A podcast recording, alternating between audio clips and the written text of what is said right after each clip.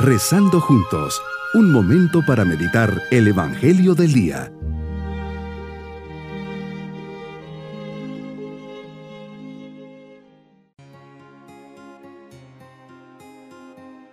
Espero se encuentren muy bien en este día lunes de la tercera semana del tiempo ordinario.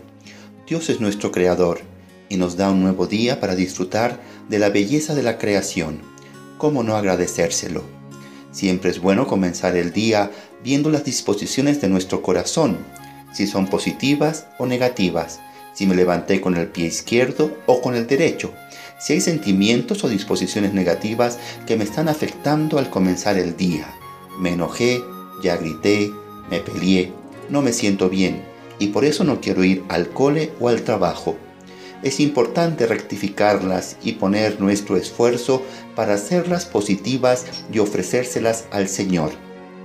Así dispuesto nuestro corazón, comencemos nuestra oración. Meditemos en el Evangelio de San Marcos capítulo 3 versículos 22 al 30. Señor, has venido a sanar a todos aquellos aquejados por algún espíritu inmundo. Vienes a implantar tu reino, y así lo estabas haciendo cuando te cuestionan una vez más. Hace unos días tus parientes te trataban de loco, ahora los escribas de endemoniado. Qué duro habrá sido para ti tener que recibir todos estos comentarios. Realmente perdónanos Señor, porque no sabemos lo que decimos. Y así ellos exclamaban, Este hombre está poseído por Satanás, príncipe de los demonios, y por eso los echa fuera. Llamas a los escribas, les dices en parábolas, ¿cómo puede Satanás expulsar a Satanás? Todo reino que está dividido por bandos opuestos no puede subsistir y una familia dividida tampoco puede subsistir. Si Satanás también está dividido contra sí mismo, ¿cómo mantendrá su reino? Qué gran enseñanza me dejas a través de tus palabras, cómo reaccionas ante el ataque de los demás incluso cuando te atacan con mentiras. Qué gran ejemplo me das a seguir. No les respondes con malas palabras, ni con venganza, ni con odio. Cuántas veces me pasa que por defenderme ante un comentario injusto o acusación falsa, reacciono con el hígado, con la cabeza caliente y en definitiva me pongo al mismo nivel de mi atacante.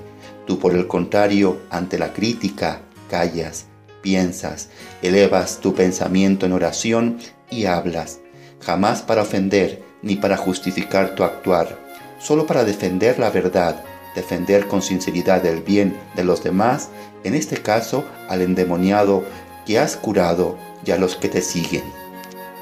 Aquí les aclaras que cómo puedes arrojar a los demonios con el poder de Belcebú. Esto sería una contradicción de facto, pues sería echarse tierra a sí mismo. Un demonio apoyaría a otro, pero no lo expulsaría. A ese punto llega la ceguera e incoherencia de sus argumentos. Por eso mismo les respondes, al constatar esta contradicción, que un reino dividido no puede subsistir y una familia tampoco. Hoy que vemos a tantas familias sufriendo la ruptura y separación, tanto dolor, en hombres y mujeres, niños y niñas. Todo por eso el demonio ha entrado a dividir y a separarnos los unos de los otros.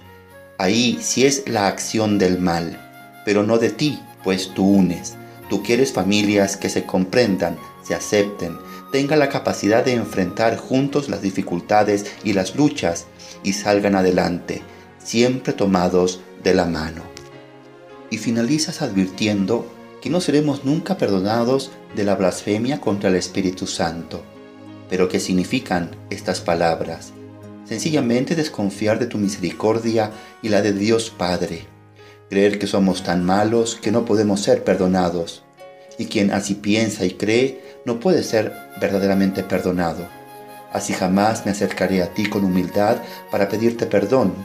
Impido la acción de tu gracia misericordiosa por despreciar tu poder de perdonarme. Es un círculo vicioso que solo puedo romper confiando en tu amor infinito, que te entregaste a una muerte cruel para salvarnos de la condenación. ¿Puede haber amor más grande que este? Mi propósito será nunca criticar ni juzgar a mis hermanos. Seré siempre un defensor de la verdad, de la justicia, del amor y un practicante constante de la benedicencia. Hablar siempre bien de los demás. Creer en el perdón y la misericordia de Dios, que a pesar de mis muchas y graves faltas, Él me perdona. Seré humilde. Mis queridos niños, Jesús tiene el poder contra el mal y no lo hace porque posee el mal, sino porque posee el bien y tiene la autoridad divina y los expulsa. Con Él siempre estaremos seguros y nada nos pasará. Cuando sintamos algún temor por algo que sentimos, siempre reza un Padre nuestro y un Ave María, pues Dios Padre y María saldrán siempre a tu auxilio.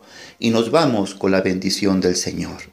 Y la bendición de Dios Todopoderoso, Padre, Hijo y Espíritu Santo, descienda sobre nosotros y nos acompañe y cuide en este día.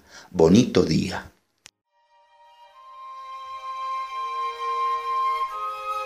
Hemos rezado junto con el Padre Denis Doren, Legionario de Cristo.